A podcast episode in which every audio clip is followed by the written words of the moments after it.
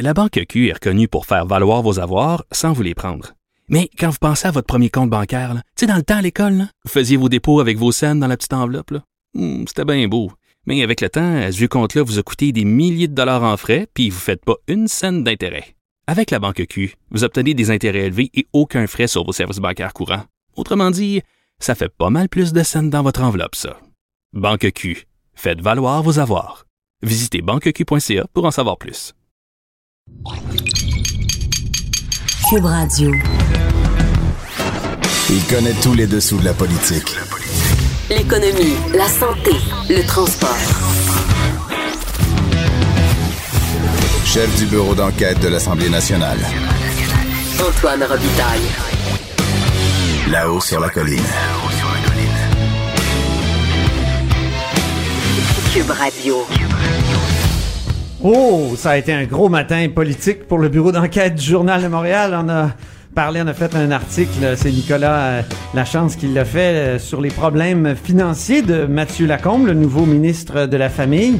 Euh, ce nouveau ministre, donc, qui a cumulé les dettes, qui a été obligé de, conclure une entente avec euh, ses créanciers. Pourquoi c'est d'intérêt public et pourquoi euh, vouloir mettre en relief ces informations-là? On va en discuter justement avec nos vadrouilleurs, mais surtout l'auteur de l'article, Nicolas Lachance, est avec nous. Deuxième sujet, entrevue avec Émilise Lessard-Terrien. Euh, députée de Québec solidaire quand même, euh, dans Rouen. C'est une, vraiment une percée régionale pour Québec solidaire. Ensuite, euh, on parle avec euh, José Legault, la chroniqueuse, sur les signes religieux, pourquoi la modération a bien meilleur goût en ces matières. Et quatrième sujet, Jean Chrétien, tout le monde en parle. Qu'est-ce que nos constitutionnalistes, Patrick Taillon et Guillaume Rousseau, en ont pensé? Donc, euh, premier sujet, Nicolas Lachance, tu es avec moi. Je suis là, D'un morceau. D'un seul morceau. Oui, bon. Toute une matinée. Toute une matinée sur les réseaux sociaux pour Nicolas Lachance. Oui, sur les Parce radios. que les sur- gens ont pas aimé qu'on mette en relief euh, les problèmes financiers euh, l'an passé de Mathieu Lacombe, le nouveau euh, ministre de la Famille. Euh, ce ministre qui a commencé sa carrière comme ministre avec un, un coup d'éclat extraordinaire quand son fils est venu le rejoindre à la sermentation. C'est un homme qui a l'air sympathique aussi et, tout ça. Donc, rappelle-nous un peu le contenu de ton article, Nicolas. Bien écoute, on, on revient sur le fait que, que Monsieur Lacombe et sa femme, en mars 2017, euh, avaient des problèmes financiers, donc euh, de la difficulté à payer les cartes de crédit, euh, les deux voitures, euh, l'hypothèque et tout.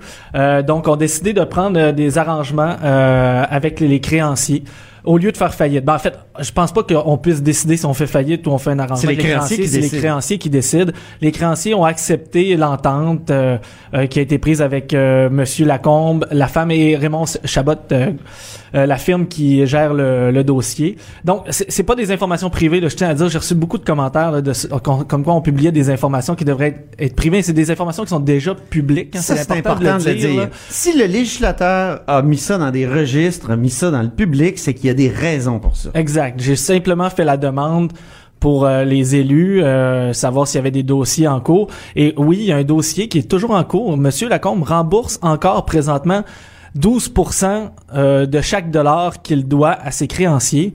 Donc, euh, oui, on l'a mis en relief parce que c'est le ministre de la Famille parce qu'il va gérer le portefeuille des familles, parce qu'il va donner des euh, des, euh, des permis de garderie à des gens, mais aussi, euh, je pense, je viens du fait divers, là, euh, euh, c'est comme ça que j'ai débuté Pour euh, exposer une ma situation. carrière, et je trouvais qu'il y avait une histoire quand même derrière ça, et c'est pour ça que je lui donne la parole dès le début de l'article, où il le dit lui-même.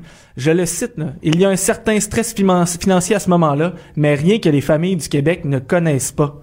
Ben, alors, je trouvais ça intéressant de pouvoir l'entendre dire ça, qu'il nous le raconte, que on peut, on peut à un moment ou à un autre dans notre vie vivre un moment, un drame, et finalement, euh, on s'en sort, on s'en sort, puis le, le Québec. Puis, on démontre que le ministre est capable de, se mettre dans la peau euh, de- des, euh, des, des familles du Québec. Oui, puis il me semble, en tout cas. Puis, et d'autre part, ben, un ministre en situation de vulnérabilité financière, c'est toujours important de le savoir. C'est une, c'est une information publique qui est, qui est d'intérêt public. Donc, c'est- vraiment i- intéressant, je trouve. Exact. Euh, C'était pas une chronique là. On parle vraiment d'un texte journalistique. On rapporte les faits, on rapporte les paroles de Monsieur le ministre.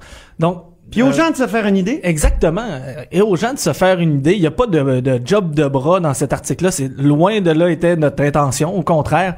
Et euh, En plus, c'est sa situation familiale, un autre enfant qui est arrivé, Exact. une épouse qui décide de retourner aux études, qui a rendu les choses difficiles. Donc, il va, je le répète, pouvoir se mettre peut-être davantage dans la peau de bien des gens. Et ça, et ça concorde en plus avec le discours de la CAQ qui dit on veut mettre plus d'argent dans le portefeuille euh, des familles. Donc, on va bien euh, gérer aussi ce portefeuille-là. Donc, fallait, je pense qu'on on pouvait mettre les deux en opposition également avec la situation passée de de Monsieur euh, de Monsieur Lacombe. Puis après ça, ben les familles, s'ils se sentent aujourd'hui, les familles québécoises, si elles se sentent près de lui, qu'il que- que il, il ressemble à la famille, sa famille ressemble à la famille typique québécoise. Ben, écoute, peut-être que pour la CAQ, c'est un grand coup hein, ce matin. Exactement. Exactement. Tu vas devenir leur ami. Euh, Donc, euh, je me tourne vers Charles Le Cavalier parce qu'il y a d'autres sujets. Je pense que c'est une semaine importante pour ce qu'on appelle la poutine parlementaire. N'est-ce pas, Charles? Et on aime beaucoup la poutine parlementaire, nous les Oui. Hein, Oui, mais là, il faut rendre ça intéressant pour le public. Oui, on va Donc, on commence par une image, OK? on, on- on va commencer par une image. En ce moment, il y a deux euh, formations politiques qui sont reconnues à l'Assemblée nationale, la CAQ et le Parti libéral. D'accord. Donc, théoriquement, Qu'est-ce que ça veut dire, ça être reconnu, là? Et ça veut dire que l'Assemblée nationale reconnaît que les, les députés de ces formations politiques-là, parce que Québec solidaire et le Parti québécois existent, c'est des partis politiques qui existent, qui ont été fondés, etc. Ben, L'Assemblée nationale, leurs députés, pour l'instant, sont vus comme des indépendants. Ça veut dire qu'à l'Assemblée nationale, il y a M. Ouellette qui est expulsé du caucus libéral. On va parler de Guy Ouellet avec on va en parler plus tard, mais il y a aussi 20, 20 députés indépendants qui se sont présentés sous la bannière du Parti québécois et de Québec solidaire. Mais pour l'instant, ils sont indépendants. Ils sont indépendants parce que les seuils fixés par l'Assemblée nationale, c'est 12 élus, les deux partis sont à 10, ou 20% des voix au scrutin. Les deux partis, là, je pense que, que, en gros, le Québec solidaire 16, le Parti québécois 17% Donc, ils n'arrivent pas à ce seuil-là. Mais là, qu'est-ce que ça veut dire, ça? Ça veut dire qu'ils n'auront pas de temps de parole. Ah ah! Donc, période de questions, commission parlementaire, euh, pour l'instant, ils sont pas là. Ils ont- ils ont- je pense que chaque député indépendant a le droit à une question par un cycle de... Ben, Amir Kadir, qui était reconnu comme un indépendant, lui, il parlait aux sept séances. Bon, une, une question à peu Donc, près sept séances, ça veut dire de trois séances par semaine en temps normal, là, en temps Mhm. intensif, c'est les deux dernières semaines, il y a quatre séances, mais en temps normal, donc c'est c'est- c'est- Mais on- c'est espacé, Il là. parlait aux deux semaines, finalement. Exactement. À peu près aux deux semaines. Donc, d'ailleurs, ça, on va aussi revenir sur les indépendants. Qu'est-ce que ça voudrait dire 21 indépendants à l'Assemblée nationale? Ça serait très compliqué à gérer pour le président et pour les autres partis politiques, là. Mais bon, donc, ce que les deux formations politiques, le Parti québécois et Québec solidaire souhaitent, c'est d'être reconnus comme formation politique à l'Assemblée nationale, comme groupe parlementaire reconnu, c'est le terme qu'il faut utiliser. Et ça, ça leur donnerait d'un un budget pour avoir un bureau du chef, un budget pour avoir un bureau du leader. Bon, Qu'est-ce que qu'est-ce qu'un leader? Un leader, c'est le, le chef d'orchestre de toutes les opérations au Salon Bleu pour la formation politique. C'est lui qui, par exemple, qui va négocier avec les autres formations politiques le, le dépôt d'un projet de loi, le dépôt d'une motion, euh, euh, comment ça va se dérouler en commission parlementaire. Ça, c'est important, Et là. puis même au sein de son parti, c'est lui aussi qui gère, par exemple, dans l'opposition, c'est lui qui dit, bon, ben c'est toi qui poseras la première question, euh, le prochain député posera l'autre. C'est lui qui gère vraiment, là, donc, l'ordre des questions. C'est ça. Et lui, s'il est reconnu, euh, ça, ça donne un bonus salarial aux députés qui, bon, pour Québec solidaire, ça a déjà été annoncé. Oh, oh. On parle de Manon Massé, Gabriel Nadeau-Dubois. Ça donne un bonus euh, salarial de quelques dizaines de milliers de dollars, mais ce qui est très important pour la formation politique, c'est surtout la masse salariale pour leur bureau. Donc, on parle de centaines de milliers de dollars qui leur permettent d'embaucher des employés politiques. Ça, c'est très important. C'est pour ça, moi, que l'image que je voulais que tu fasses tantôt, c'est la poutine. Ouais. Dans la poutine, qu'y a-t-il? Ben, dans la poutine, il y a des patates frites, il y a du fromage, Ah, ça, c'est le statut. il y a de la sauce brune. Mais là, après ça, Le statut, le fromage, c'est le temps de parole et la sauce, c'est l'argent. Je sais pas Exactement. si vous voulez intervertir les, les images, mais c'est un peu ça, la poutine parlementaire. Je pense que ouais, c'est une belle analogie. Geneviève est d'accord. Mais là, attention par contre, parce qu'il y a des variantes régionales où on Oh. peut mettre des saucisses ou de la salade de choux dans. Oh, oui. Et Mais c'est vraiment intéressant, la je- parlementaire. là. je donne un exemple. là, le, bon, en- hein? en- pendant la dernière législature, la CAC, qui était le- la deuxième opposition, avait une masse salariale pour le bureau du chef de 1,2 million. Donc, c'est quand même des, on parle de, ça peut être une dizaine d'employés, euh, même un peu plus, là, qui, qui, qui veut, pour chacune des, des parties. Quand Donc, c'est très important. Et peut-être juste dire Oui. que euh, Avant de parler de Guy Ouellet, parce qu'il faut oui, en parler. faut pas euh. Québec solidaire et Parti québécois en ce moment s'impatientent parce que le gouvernement, la CAQ et les libéraux ne se branchent pas là-dessus. Est-ce Ah, qu'ils ah. seront reconnus ou pas? Euh, ils attendent d'avoir un appel là, de la part du gouvernement, de Simon Jolin Barrette, le, le leader parlementaire du gouvernement, parce qu'en ce moment, ils ne peuvent pas procéder à l'embauche de personnel politique. Et ils sont dans l'attente. Donc, C'est euh, important, le il personnel y en a donc là, il y en a qui travaillent pour eux en ce moment bénévolement. Oh! Donc ils attendent. euh, Un peu comme s'il était payé par le système Phoenix. Exactement. à Ottawa. Oui. Et euh, puis en ce moment, le PLQ va- dit qu'il va prendre une décision à la suite de leur caucus de demain. Donc, ils vont en discuter en caucus pour savoir qu'est-ce qu'ils vont faire. Guy Ouellet, Guy Ouellet, faut parler de Guy. Oui. Guy Ouellet, l'ex-policier qui est, et l'ex-libéral aussi, euh, député de, de, de Chomédé. Oui. Euh, et qui a été exclu, euh, je vous rappelle, du caucus lui? Du Parti libéral au lendemain de l'élection, tout de suite, pourquoi? euh, parce qu'il a euh, dévoilé, il, il- en fait, il envoyait des courriels à la CAQ. C'est le bureau d'enquête qui avait Oui, fait le bureau d'enquête a dévoilé que le bureau que, que M. Ouellet avait envoyé des, des courriels à la CAQ euh, qui euh, permettaient de nuire au parti, Ben oui. au parti au pouvoir. Amir Kadir a aussi dit qu'il avait reçu des courriels de Guy Ouellet. Voilà. Et en tout cas, Guy les- les- euh, le caucus libéral, le nouveau caucus n'a pas aimé ça du tout. non, Ils ont vu une sorte de félon exactement. ils l'ont chassé. Ils l'ont chassé et depuis donc M. Ouellet est euh, siège à titre d'indépendant, de député indépendant. Et moi j'ai j'ai entrepris de demander à quel moment il sera assermenté. Eh bien l'Assemblée nationale m'a répondu et je vais vous citer la, la porte-parole Julie Champagne de l'Assemblée nationale.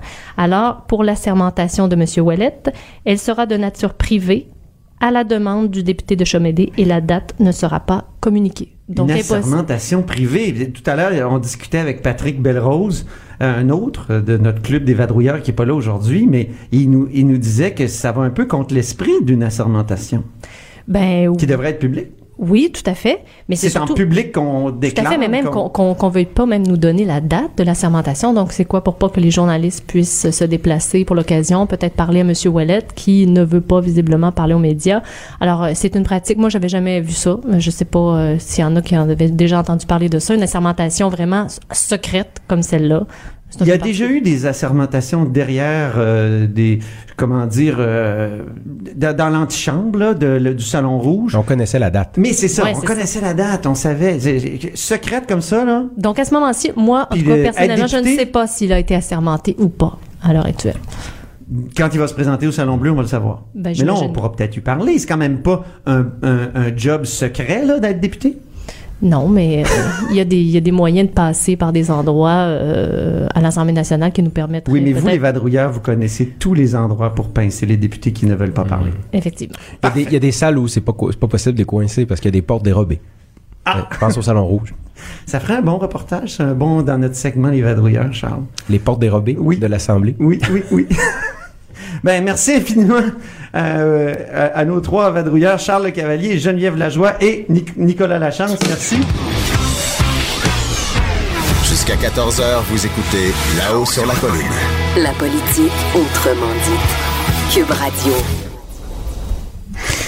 On est de retour euh, à la haut sur la colline et on discute avec Émilise Lessard-Terrien qui a vraiment effectué une percée historique euh, en région pour Québec solidaire. Euh, elle, elle a été élue donc euh, dans la con- circonscription de, de Rouen-Noranda-Témiscamingue. Alors, euh, bonjour Émilise Lessard-Terrien. Bonjour Antoine Robitaille. Ça va bien? Oui, ça va très bien, merci. Vous-même? Oui, oui. Alors, euh, il y, a Stéphane Lessard qui est un de nos blogueurs, euh, nos spin doctors, comme on dit. Bon, c'est une expression anglaise, ça me dérange, mais c'est pas grave. Euh, et il dit jeune maman impliquée qui a rassemblé une foule record à Rouen-Noranda, aussi grosse que celle de Mercier à Montréal. Euh, et il disait toutes sortes de belles choses sur vous, conseillère municipale, entrepreneur. C'était dans un article, ces élus qu'on gagne à connaître. Euh, je, me demande, vous y attendiez-vous à, à cette victoire-là parce que vous aviez rassemblé pas mal de monde?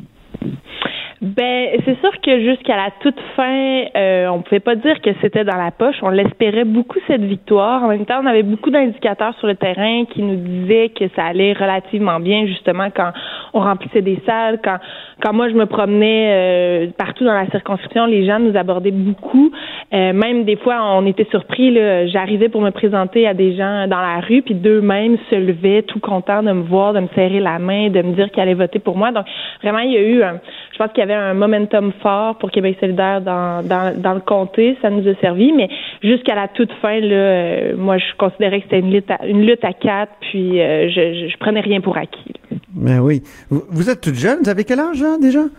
Euh, j'ai 26 ans, mais pour l'anecdote vraiment chouette, on commence à siéger le 27 novembre prochain, qui est le jour de mon 27e anniversaire. Vous imaginez commencer son année chanceuse en siégeant au Parlement de Québec, c'est quand même... Ben c'est pour... C'est votre année chanceuse. Exactement. Oui. Conseillère municipale, entrepreneur, euh, évidemment originaire de, de là-bas. Vous avez fait des, euh, des, films aussi, des documentaires. On va écouter un extrait de l'anecdote agricole de 2016. C'est des, des milliers puis des centaines de milliers de dollars qui ont été investis pour, euh, pour améliorer l'environnement, que ce soit au niveau des terres, par le drainage, par des bandes sur le bord des champs pour pas qu'on perde la terre. Mais en fait, c'est pas pour perdre la terre, c'est pour pas que l'engrais s'en aille dans, un cours d'eau. C'est, tout est relié ensemble. Ici, sur le bord du lac, nous autres, on a planté des arbres. C'est, 1500 arbres qu'on a plantés parce que le terrain, il voulait s'affaisser un peu vers le lac. Fait que il n'y a pas personne qui nous a demandé de faire ça, qui, nous obligeait de faire ça, mais on est conscient que le lac Témiscamingue, il faut le préserver, fait qu'on investit. Donc c'est intéressant, on entendait un fermier du Témiscamingue euh, dans votre série l'anecdote agricole qui, qui parlait d'environnement. Parlez-moi un peu de ce projet-là. Euh, oui, ben l'anecdote agricole, dans le fond, j'ai réalisé ça avec euh, avec mon conjoint là, qui, a, qui a une expertise au niveau au niveau des, des caméras, tout ça. C'était après mon passage à Montréal pour les études, quand j'ai fait un retour en région. Euh, on dirait que j'avais un besoin de me réapproprier un peu mes racines. Puis euh, avant de quitter pour euh, la ville pour les études, j'avais travaillé sur des fermes au Témiscamingue. C'est un domaine que j'ai découvert. Moi-même, je viens pas du milieu agricole, mais euh, tu sais, on est très entouré, c'est très c'est très imprégné sur le territoire l'agriculture au Témiscamingue. Puis avec l'objectif avec ce film-là, c'était vraiment de créer un pont entre la population agricole, la population non agricole. Donc ça a été vraiment un projet. Où on est allé à la rencontre de 10 fermes avec des secteurs de production mhm. différentes, puis réparties aussi sur le territoire. On en a fait un long métrage et on en a fait aussi une série documentaire de 10 épisodes là, qui plus spécifique sur chacune des fermes. Ça a été vraiment un véhicule vraiment chouette, vraiment intéressant pour faire découvrir le Témiscamingue. On a, on a eu une belle couverture médiatique aussi à ce moment-là. On, on, a récupéré le film qui s'est promené un peu partout dans la province, puis aussi quand on a fait des séjours exploratoires pour attirer la relève agricole en région, on a présenté le film. Donc ça, c'est une des choses aussi qui a contribué beaucoup à, à me faire connaître dans le milieu, avoir un peu mon implication. Donc, euh, clairement, ça m'a servi au moment de la campagne électorale de, septembre dernier. Et là, euh, Émilie, par contre, vous faites peur à la Chambre de commerce? Jean-Claude Loranger, président de la Chambre de commerce, a tenu à vous rencontrer parce qu'il y avait des inquiétudes euh, concernant vos, vos, vos, vos, conceptions de, de l'économie, euh, mais aussi on sait que dans le, le, le, programme de Québec solidaire, vous voulez nationaliser l'industrie minière et forestière. Donc, euh, comment ça s'est passé, euh, vu que vous faites peur là au, à la Chambre de commerce? Ben écoutez, on a, on a, on a euh, comment je pourrais dire, on, a euh, parce que je peux vous rassurer tout de suite, la nationalisation des mines et des forêts, c'est pas un projet à court terme, en tout cas euh, du côté de Québec solidaire. Donc on a, on a peut-être rectifié certains préjugés que les gens, les gens entretiennent. nous, on quand même, Émilie, c'est dans votre programme, non? J'ai le, le point 1.3.2 et 1.3.3 là, industrie oui, minière, industrie forestière, on parle de nationalisation complète. Mais ça faisait pas partie de la plateforme, en tout cas pour euh, l'élection, euh, l'élection 6. Ce dont, ce dont on parlait, euh, c'est de, de, de, devenir des, de, de, faire une reprise de contrôle par l'État dans des secteurs très pointus, très significatifs. Entre autres, nous là, à ce moment-ci, à qui ça s'adressait, c'était vraiment au niveau des mines de lithium, qui, pour nous, c'est une ressource qui est stratégique au niveau de notre plan de transition énergétique. Donc, c'est de dire, ben, l'État va devenir actionnaire majoritaire, détenir 51% euh, des actions dans ce type d'entreprise-là parce qu'on veut euh, euh, concevoir, construire des batteries électriques pour les voitures électriques qui seraient conçues de A à Z au Québec. C'est quand même aussi un levier économique pour les régions. donc, quand on parle de la nationalisation, c'était pas le cas encore, mais à ce niveau-là, je pense qu'on peut on peut rectifier les choses. Après, qu'est-ce que ça amènerait euh, de, nationaliser ou de, de prendre une part euh, majoritaire dans, dans toutes les entreprises? Qu'est-ce que ça apporterait aux Québécois maintenant ben, dans le cas du lithium, ce qui est intéressant, c'est de dire on va on va construire nos batteries dans notre plan de transition énergétique. On en a parlé abondamment où on veut euh, migrer éventuellement de, de, façon assez rapide parce qu'on sait que la lutte au changement climatique c'est quelque chose de très d'actualité. Donc d'avoir des voitures électriques, on avait un plan là, pour qu'en 2030 les concessionnaires ne puissent que vendre des voitures hybrides ou électriques. Donc de dire on va les concevoir nous ces batteries là, il y a quand même un enjeu économique. Moi je trouve qui est très intéressant de dire ben c'est c'est le Québec, ça va nous rapporter à nous les Québécois, en plus de, de, fabriquer ces, ces batteries-là euh, au Québec. Donc, en plus, on a la ressource. Ça, c'est quelque chose qui est revenu abondamment dans la campagne parce que dans la dans la région d'où je viens, mon comté, on est une région de matières premières. Donc oui, il y a l'industrie minière, mais il y a aussi l'industrie agricole, l'industrie forestière. Dans les objectifs de Québec solidaire, c'est d'optimiser les ressources sur les territoires là où elles sont prélevées. Fait que moi, je pense que c'est un levier incroyable pour une région comme la nôtre de développer de la deuxième transformation dans la région. Mhm. Euh, quand je, un exemple, mon exemple par excellence, c'est entre autres euh, au niveau de au niveau de l'abattoir, on a des producteurs agricoles qui ont des des, des, des belles fermes euh, ovines, des belles fermes bovines, mais qui sont appelés à envoyer leurs bêtes à 7 800 kilomètres pour se faire abattre. Donc euh, c'est compliqué, puis en fait, ça fait en sorte qu'on peut pas consommer la viande qu'on produit chez nous. C'est trop mhm. compliqué, puis je veux dire, ça coûterait tellement cher de faire revenir les carcasses dans des euh, dans des, euh, des transports ah réfrigérés. c'est une de vos préoccupations sur l'autonomie euh, de, de, de l'alimentation, l'autonomie alimentaire de la BTB. Exact. Puis quand ça, c'était aussi un enjeu qui était abordé dans l'anecdote agricole. Puis on a perdu des producteurs parce que euh, envoyer leur bête, c'est des coûts faramineux pour le transport, puis de pas pouvoir la commercialiser, pas pouvoir. Puis on veut se développer aussi. Je pense juste au, au niveau touristique, quand on a des, euh, des entreprises, des, des, restaurants qui peuvent même pas servir la viande qui est élevée sur le territoire. Ben c'est c'est un frein, tu sais. Ça, c'est le genre d'exemple de deuxième transformation qu'on pourrait développer euh, sur le territoire au niveau, par exemple, des ressources agricoles. Votre position sur le caribou forestier, parce que c'est, on sait que votre prédécesseur a été pris un peu avec cette question-là. Qu'est-ce qu'on fait des des, euh, des, quelques bêtes qui restent dans ce troupeau-là? Est-ce qu'on les envoie à un moment donné on, était prêt même à les déplacer euh, dans une autre région euh, complètement? Et lui, Monsieur Blanchette a dit on n'abolira quand même pas des emplois pour des caribous. Qu'est-ce que c'était votre position sur le caribou forestier? Ben, en fait, nous, ce qu'on dit, c'est qu'on voit pas d'incompatibilité entre protéger euh, une ressource faunique puis faire du développement économique. Je pense qu'il faut trouver un juste milieu entre les deux. Puis nécessairement, euh, la, la, la, situation avec les caribous forestiers, elle témoigne un peu de peut-être dans la, la, façon dont les ressources ont été gérées avant ça.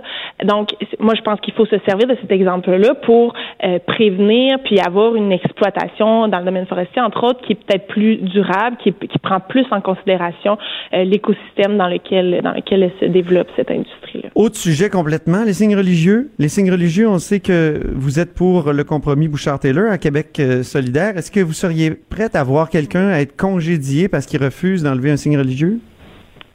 Ben en fait, euh, vraiment, je pense que à ce niveau-là, c'est pas moi la spécialiste de ce dossier-là. Je ne pourrais pas m'étendre vraiment sur le sujet. Pour nous, euh, ce qu'on maintient, c'est vraiment en fait euh, effectivement le compromis Bouchard-Taylor qui est, qui est qui est le meilleur compromis qui a pu être mis de l'avant jusqu'à présent.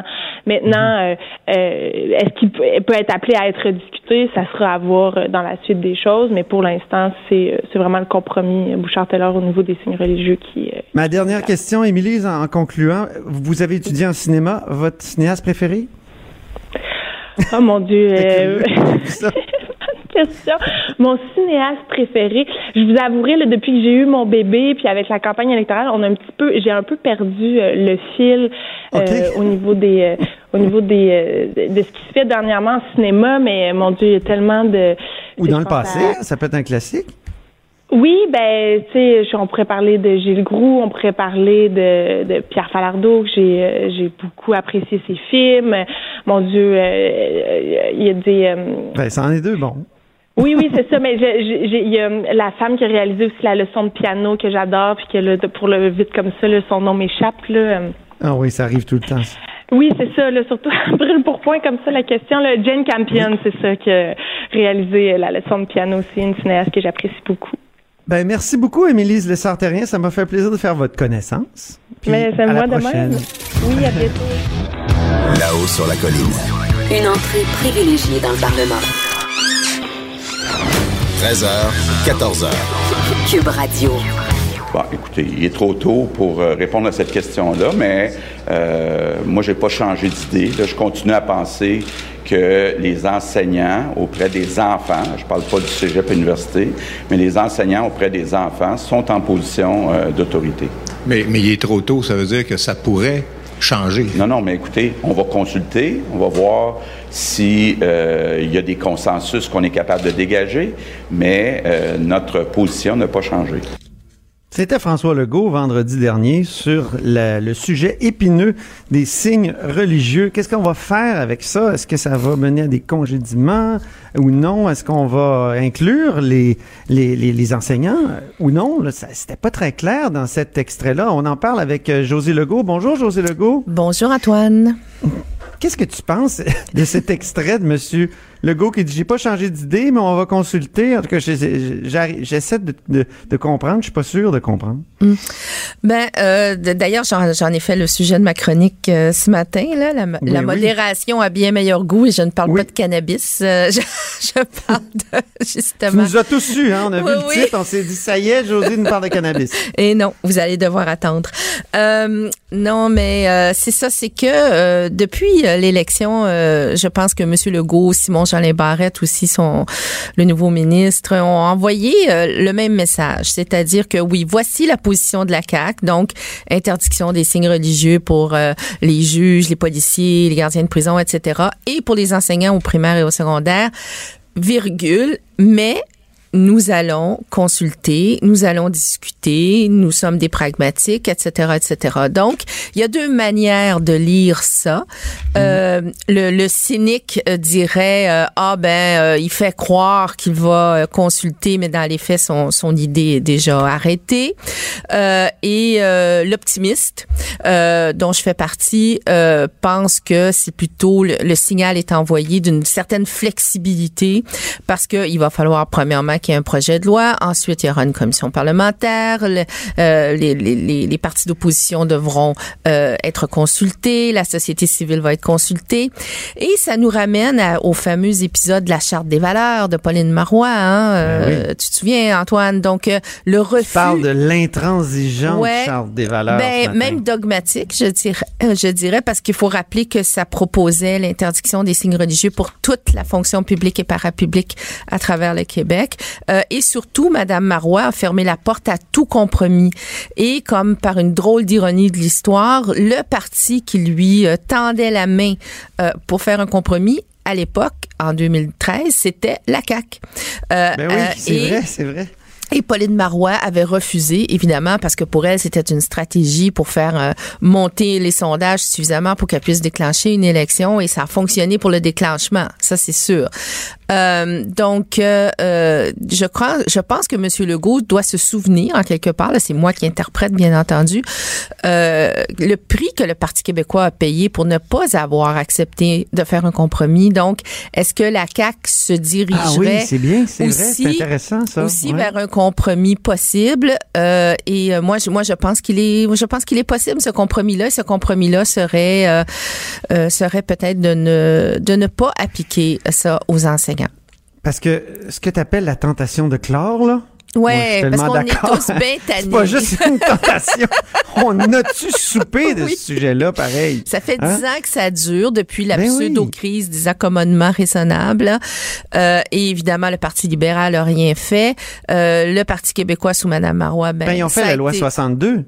J'appelle ça rien faire.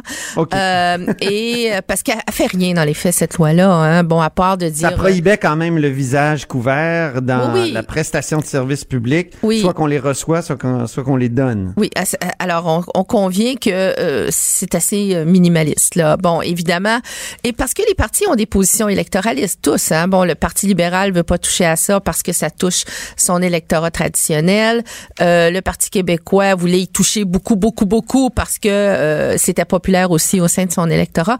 Mais je pense qu'avec les années, justement parce que ça traîne depuis dix ans, on n'a pas vraiment eu de crise politique autour de ça. Il n'y a pas de crise autour du port des signes religieux euh, euh, au Québec.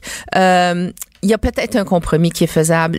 L'urgence, l'urgence, l'urgence, c'est de bien encadrer les accommodements raisonnables, euh, d'aller vers le, on, on, on peut plus l'appeler le consensus Bouchard-Taylor, faut l'appeler le consensus Bouchard-Bouchard parce que Charles Parce Taylor, que s'est Taylor désisté- débarqué. s'est désisté pour les, les, les personnes en situation de coercition. Donc, euh, euh, y- puis il y a aussi la question du pas. crucifix dans l'Assemblée nationale. Il va y avoir beaucoup de choses à regarder qui ont jamais vraiment été regardées. Et peut-être que là, c'est l'occasion. Là, ça va être l'occasion de le faire euh, euh, peut-être un peu plus, euh, de manière un peu plus apaisée. Je sens que, que tu penses que la, la CAQ va laisser tomber l'obligation pour les enseignants de, Je, je de dis ne que pas c'est, porter. je dis que c'est possible et, j'argumente pourquoi aussi je pense qu'elle devrait le faire. En tout cas, c'est ma perspective. Là. Les gens sont pas obligés de la, de, la, de la partager. Moi, je me souviens très, très bien de ce qui s'est passé pendant la Charte des valeurs lorsque euh, c'est, c'est, est arrivée cette question d'interdiction des signes religieux dans la fonction publique. Et euh, il fallait fréquenter euh, les milieux de santé, les milieux scolaires, etc., dans le Grand Montréal pour voir que ce qui se préparait, c'était une réaction de solidarité, euh, c'est-à-dire de la vaste majorité des employés euh, qui ne portent pas de signes religieux avec la minorité qui en portait. Euh, et et euh, ça aurait pas été une révolte, là, ça aurait été une réaction de solidarité. Il y avait des gens qui se préparaient à rentrer tous, par exemple, au travail avec une kippa ou avec un hijab ou etc.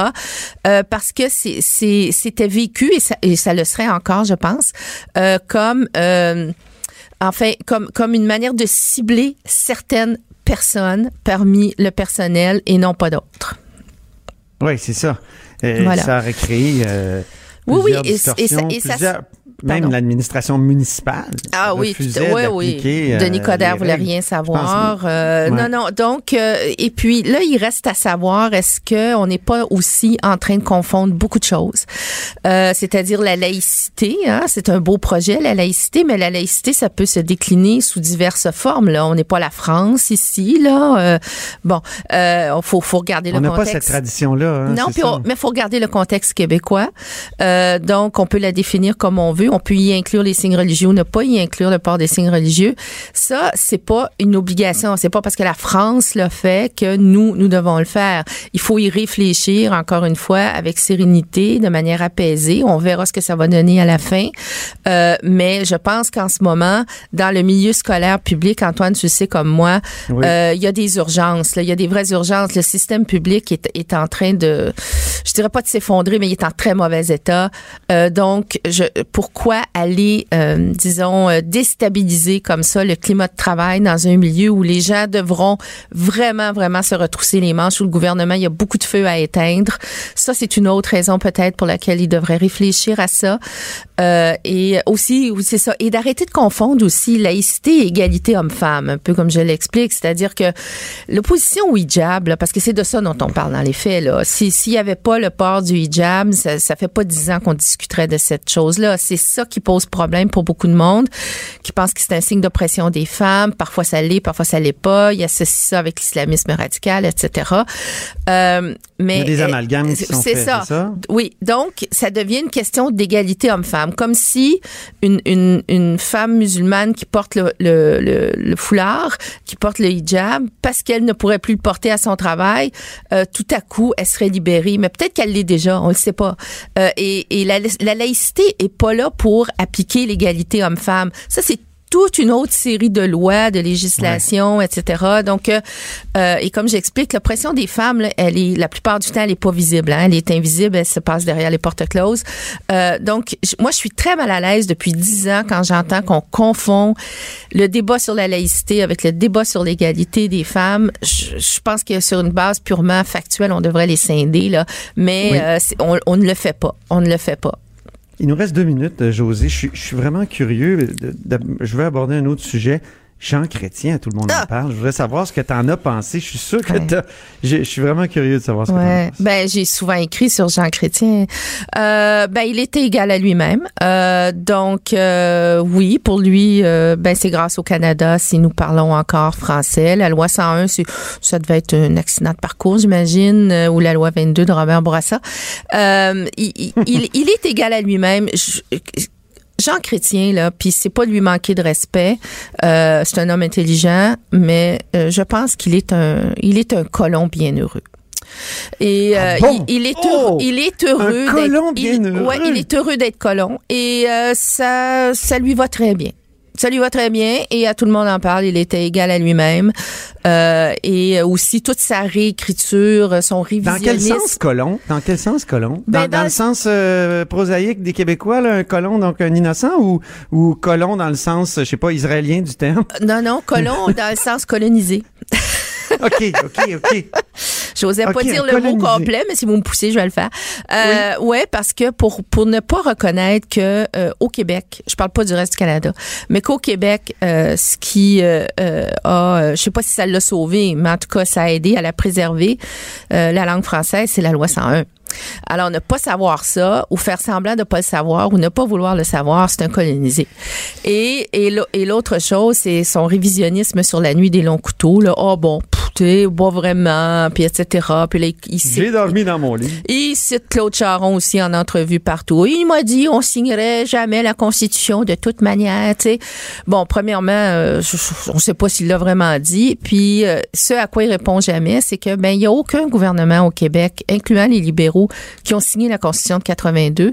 Et c'est pour ça que Brian Mulroney avait négocié avec Robert Bourassa l'accord du lac Meach et que ça a échoué. Ensuite, Charlottetown, c'était pour réparer ce bris de contrat euh, social, culturel et constitutionnel euh, en 82 sous Jean Chrétien et Pierre Elliott Trudeau.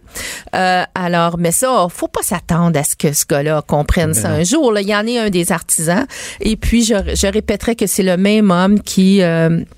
il y a une couple d'années en entrevue euh, en anglais évidemment euh, avait raconté euh, ça j'avais j'avais écrit un billet de blog Oui. là-dessus que euh, juste avant le référendum de 95 quand ils se sont rendus compte à Ottawa que le oui montait euh, il s'est dit euh, c'est lui bon c'est lui grosso modo il disait qu'il était derrière le Levin là euh, et il a dit euh, I said to myself the hell with the rules. Au diable les règles Bon, alors. Merci beaucoup, José euh, Legault. bon, Merci pour. J'ai essayé cette, de pas euh, trop le limiter, là, mais en tout cas.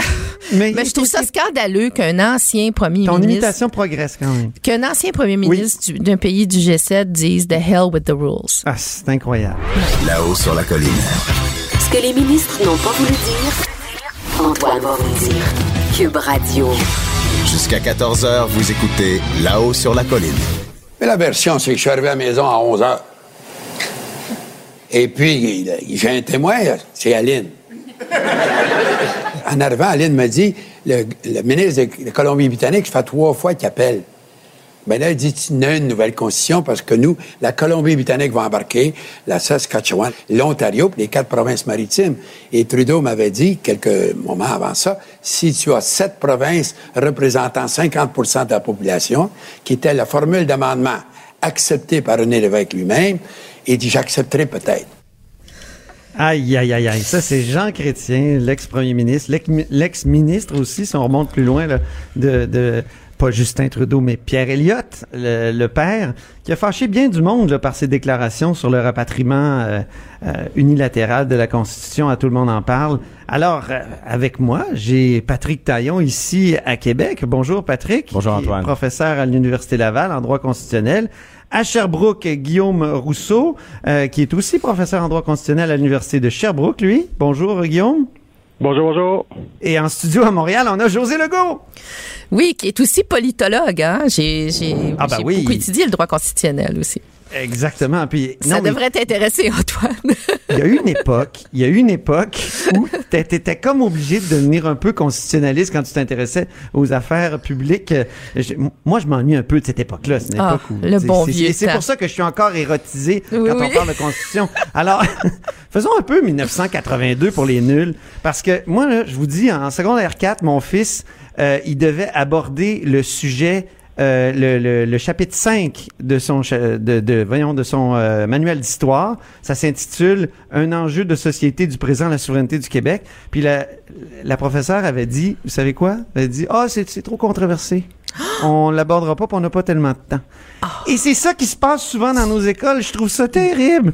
Alors Patrick Taillon, 1982 pour les nuls. Ben, moi, je, je, je dis pas que Jean Chrétien était un menteur, hein, mais je pense qu'il y a un peu de mauvaise foi dans ce qu'il raconte. Euh, ça faisait, depuis le référendum de 1981, le- de 1980, euh, Pierre-Éliott Trudeau avait promis du changement, il avait mis son siège en jeu pour qu'il y ait du changement. Au lendemain de tout ça, on se met à négocier. René Lévesque est isolé.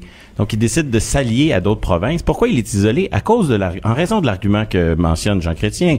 Ce sont des séparatistes. De toute façon, ils signeront jamais. Donc, il est un peu discrédité par cet argument-là. Donc, il décide de bâtir une coalition. Il rassemble huit provinces. Donc, la majorité des provinces ont une vision du rapatriement. Et là, il y a que, il y a que Trudeau et deux provinces qui sont isolées, l'Ontario et, et le Nouveau-Brunswick. Donc, il y a un front commun entre ces deux blocs. Ça dure des années. Ça, ça, ça n'arrive pas à, à- à Ça avancer. pas, ouais. Et là, au fond, c'est c'est ça, c'est l'autopsie de qu'est-ce qui a fait débloquer. Et au fond, il y a, il y a- il y a trois choses. Il y a la menace de Trudeau d'agir unilatéralement sans l'accord des provinces. Et ça, il se fait dire non par la Cour suprême. C'est très bien documenté dans, dans le livre La bataille de Londres de Frédéric Bastien. Ouais. Euh, ensuite de ça, deuxième tentative, le jour du 4 novembre, il dit euh, si on n'arrive pas à s'entendre, Pierre-Éliott Trudeau euh, menace les provinces de tenir un référendum sur la question du rapatriement. Et ça, euh, René Lévesque, il est pas nécessairement contre. Il a pas peur du verdict euh, des Québécois sur cette question, mais les sept autres provinces qui étaient les alliés de René Lévesque, eux, ils sont terriblement effrayés par cette perspective d'aller en référendum contre Pierre-Éliott Trudeau sur le projet de charte et sur le projet de rapatriement. Et c'est là un peu que s'égrène, euh, bon, le consensus des, des huit provinces. Et, et c'est pas parce qu'il n'y a pas, euh, Jean Chrétien nous dit, il n'y a pas eu une nuit des longs couteaux, il nous dit, ça s'est passé beaucoup plus tôt, ça s'est passé en début de soirée. OK, c'est des détails. J'ai eu le temps de dormir à la maison. C'est un détail. L'enjeu, c'est, c'est clair. C'est est-ce que, est-ce que Jean Chrétien a euh, été l'intermédiaire dans des négociations Pour isoler euh, le Québec? Pour isoler le Québec, pour que ces négociations de dernière minute aient lieu sans le Québec et qu'on s'entende sur des compromis qui ne concernaient pas, euh, qui, qui pouvaient satisfaire les autres provinces sans avoir à satisfaire le Québec. Et là-dessus, la réponse, c'est oui. Voilà. Guillaume Rousseau là-dessus. euh, donc, euh, 1982 pour les nuls. Qu'est-ce qu'on peut ajouter? Ben Jean Chrétien, c'est il y a une contradiction dans ce qu'il nous dit. Parce que d'une part, il nous dit ben ce que ce qu'on cherchait avec Trudeau, c'est d'avoir sept provinces représentant plus de 50% de la population, puis c'est dans le fond ce qu'avait accepté euh, l'évêque puis la bande des huit, donc on était tout à fait correct là-dedans. Donc Jean Chrétien avoue qu'il y avait donc une entente, une proposition commune à la bande des huit. Puis là, plus tard, il nous dit, mais c'est des séparatistes, donc il n'y aurait jamais rien signé, donc on n'avait pas besoin de négocier avec le Québec, on pouvait faire ça sans le Québec, c'était une bande de séparatistes, ce qui est manifestement faux puis contradictoire avec ce qu'il disait plus tôt, puisque l'évêque faisait partie de la bande des huit, il y en était même un des initiateurs, et avait donc accepté avec la bande des huit de faire une proposition qui était pas de charte des droits, évidemment, parce que la charte des droits, c'était le gouvernement des juges de Trudeau qui venait limiter l'autonomie des provinces, dont le Québec, donc pas de charte des droits, puis euh, les provinces, euh, la bande des huit s'est entendue sur une formule d'amendement euh, sans veto régionaux, mais avec un, ce qu'on appelle une compensation en cas de transfert de compétences du provincial au fédéral. Donc l'évêque s'était entendu avec la bande des huit. Donc si Trudeau avait accepté ce que proposait la bande des huit, ben forcément il y aurait eu une signature de la Constitution, puisque euh, euh, l'évêque avait accepté la proposition ouais. de la bande des huit. Donc quand, quand, quand Chrétien nous dit que c'est une bande de séparatistes qui n'aurait jamais rien signé, c'est faux, puisque l'évêque s'est entendu avec les sept autres provinces qui formaient avec le Québec la bande des huit. Moi, José j'ajouterais- Legault là-dessus? J'ajouterais un élément euh, qui, qui est venu juste avant. Euh, c'est justement, euh, tout à l'heure, vous parliez de la question du référendum. Là. Donc, euh, Pierre-Éliott Trudeau avait soumis cette idée-là. Bon, on va, on va Ça, soumettre... c'était un on- piège à l'évêque. Hein? C'était, attends, non seulement c'était un piège, mais c'était un piège planifié. Et ça, plusieurs années plus tard, parce que il faut expliquer pourquoi c'était un piège. Premièrement, parce que il savait très bien que René Lévesque c'était un démocrate. Alors juste à dire le mot référendum. Euh, c'est pas obligé d'être sur la souveraineté. Il, il, va dire oui.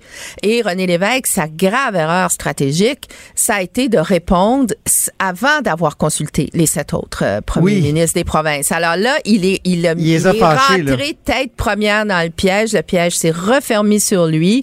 Là, les sept autres se sont sentis trahis, ne voulaient plus rien savoir. Mais c'était volontaire de la part de Pierre Elliott Trudeau. Et plusieurs années plus tard, c'est Peter Lougheed, euh, qui était, qui est décédé maintenant, mais qui était premier ministre de l'Alberta, qui l'a dit publiquement en entrevue. This was a trap set by Pierre Trudeau. Alors, ah il, faut, il, faut, donc il faut partir de la bonne étape. Hein? Euh, et en, en, quelque part, dans cette euh, négociation-là, euh, Pierre Elliott Trudeau était le plus machiavélique de tous. Là. Alors, c'était lui l'animal euh, stratégique euh, et c'est lui qui a piégé et c'est vraiment euh, c'est vraiment aberrant lorsqu'on y pense. Donc, et Jean mhm. Chrétien, évidemment, a, a, participé à ça. Donc, ce, ce qui veut dire, ce qui veut dire qu'en bout de piste, le véritable objectif de Pierre Elliott Trudeau, c'était évidemment d'avoir sa nouvelle constitution, sa charte des droits, etc., et de le faire en excluant le Québec. Parce que s'il n'avait pas voulu exclure le Québec, il n'aurait pas tendu ce piège-là, René Lévesque. Il nous reste peu de temps. Euh, Patrick Taillon, et Guillaume Rousseau, vous enseignez à des jeunes. Est-ce qu'ils tombent des nues quand vous leur parlez de ça, Patrick? Bien, en fait, euh, les, les, jeunes comprennent qu'il y a une, question qui est pas résolue entre le Québec et le Canada. Ils en comprennent pas toujours les tenants et les aboutissants historiques. Et, la crise du rapatriement, elle permet de cristalliser euh, une partie du problème. C'est-à-dire que la manière dont ça a été adopté, tout le monde peut comprendre que c'est pas acceptable qu'une constitution qui est la loi fondamentale d'un pays euh, soit adoptée par les neuf provinces majoritairement anglophones et que la seule province majoritairement francophone, elle, soit isolée. Ça, ça, ça, fait, ça respecte pas le caractère binational, bilingue de ce pays, euh, bijuridique aussi. Donc ça, c'est assez bien compris. Sur le fond, les technicalités, veto, droit de veto, ben, je pense que là, il faut davantage expliquer, ça va de soi. Il faut lire les arrêts aussi. C'est un peu plus complexe. Guillaume Rousseau là-dessus? Oui, ben ce qui est intéressant, c'est que les étudiants savent que le Québec a pas signé la Constitution, donc ils savent qu'il y a comme un vice de, de, de forme. Puis là, ce qui ce, ce, que permet un cours de droit constitutionnel puis des discussions poussées, c'est de comprendre que oui, ok, il y a un problème de forme, mais le problème de forme, c'est un problème de fond finalement. C'est que le Québec ne voulait pas de cette charte des droits-là. Puis pourquoi il voulait pas de cette charte des droits-là? Parce que il voulait protéger la langue française. Donc, ce qui nous ramène vraiment au, au fond de la question et pas seulement à, des détails d'à quelle heure est arrivée telle ou telle discussion entre tel ou tel si Jean Chrétien a dormi dans son lit ou non? C'est ça. Euh, exactement. Donc, on, est, on, a, on, a, le temps d'aller au fond des choses, qui est la question de, de l'identité nationale québécoise, puis de sa place ou pas au sein du Canada. Malheureusement, on n'a pas eu le temps d'aller au fond des choses là, mais on a quand même évoqué beaucoup de choses. Alors, je vous remercie beaucoup, euh, Patrick Taillon. Merci à vous. Merci, José Legault, euh, une invitée impromptue. Merci. Et merci, Guillaume Rousseau. Et euh, c'est ainsi que se termine là-haut sur la colline euh, du 23 octobre. Merci à l'équipe Joanie Henry à la mise en onde, Alexandre Moranville et Luc Fortin à la recherche. Et évidemment, vous pouvez écouter toute l'émission ou la réécouter, écouter des segments euh, sur notre application et sur le site Internet. Vous devez télécharger l'application, c'est obligatoire. Cube Radio.